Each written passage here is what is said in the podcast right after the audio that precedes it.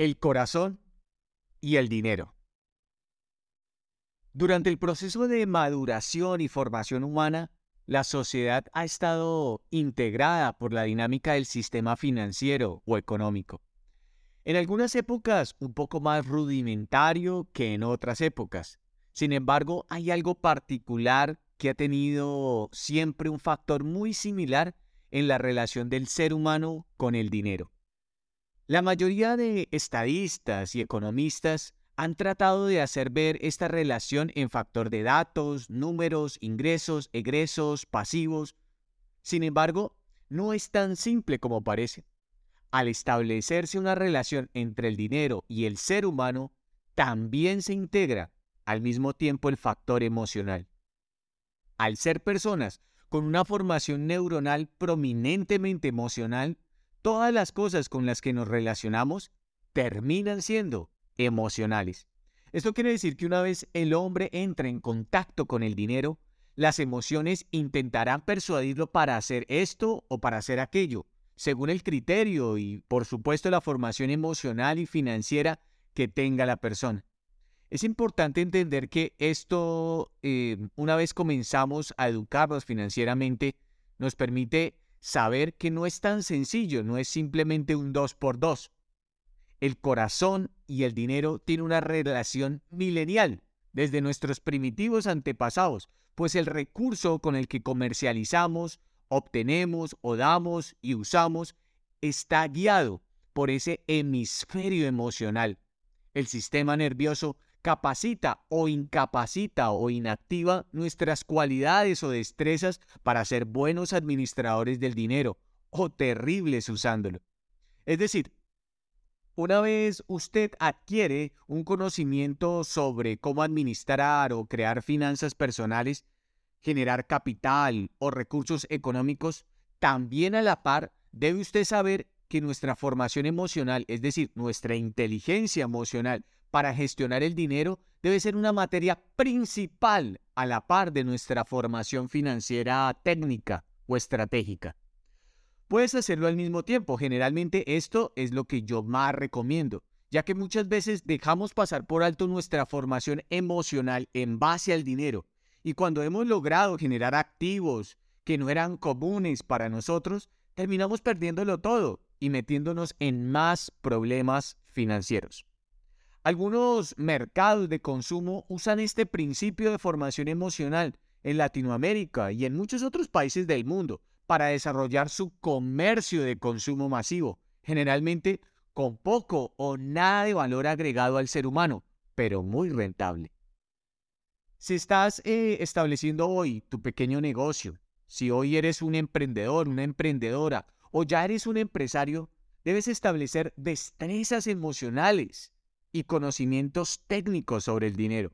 Una vez lo haces, puedes iniciar a desarrollar modelos de negocio, sistemas eh, de activos o inclusive generar buenas deudas para hacer crecer tu cash flow. Pero nunca podemos dejar pasar esta relación entre el dinero y el corazón, o más bien las emociones. Veamos ahora tres estrategias que voy a compartirte para gestionar tus emociones en base al dinero o con el dinero. Si logras desarrollar buenos resultados, por favor escríbeme a mi correo y compárteme tu experiencia. Estaremos contentos en Mind de saber de ti. Primero, crea una filosofía propia sobre el dinero. Para la mayoría de personas el dinero tiene muchos personajes, representaciones o inclusive identidades. Gran parte de ellas son erradas, pues su cultura, familia o ambiente les ha formado esta creencia. Esto puede incapacitar a una persona para generar grandes cantidades de dinero o por lo menos ser un buen administrador o administradora del dinero que llega a sus manos. Así que identifica cuáles son esas creencias, trabaja en ellos, edúcate y forma tu propia filosofía sobre el dinero. 2. Crea un código de honor sobre el dinero. Esto simplemente se trata de establecer prioridades, marcar cuáles son las cosas más importantes en tu vida y que deseas hacer realmente con el dinero. Evalúa una por una esas prioridades y sé firme en mantenerlas como tus convicciones. Es decir, si tu prioridad es la familia o tu negocio o viajar por el mundo, cualquier cosa de esas está muy bien, pero sigue tu código de honor que te conduce a crear más experiencias en base a tus prioridades. Un código de honor son tus propias reglas, como por ejemplo, toda vez que me llegue dinero, me pagaré a mí primero. Pues a, a través de un ahorro para próximas inversiones, o guardaré tal porcentaje para dar a la caridad, o reservaré una cantidad siempre para mejorar mi negocio, o, hacer, o reservaré cierta cantidad o porcentaje para hacerme un curso sobre lo que quiera. Por supuesto, tu código de honor sobre el dinero debe estar enfocado hacia ayudarte también a crear más dinero, más experiencias sobre tus prioridades y sobre todo más cash flow. Tercero, edúcate sobre el dinero. Lee libros, busca mentores expertos con resultados, participa en seminarios, ingresa en cursos de finanzas. Nunca dejes de aprender sobre el dinero y los modelos de negocio. El mundo está cambiando de forma tan acelerada que tal vez lo que te funcionaba ayer ya no funcione hoy. Edúcate y sigue creando una buena relación entre el corazón y el dinero para no terminar en una terrible separación. Por supuesto, edúcate emocionalmente en estos temas y habrás alcanzado con el tiempo una gran habilidad.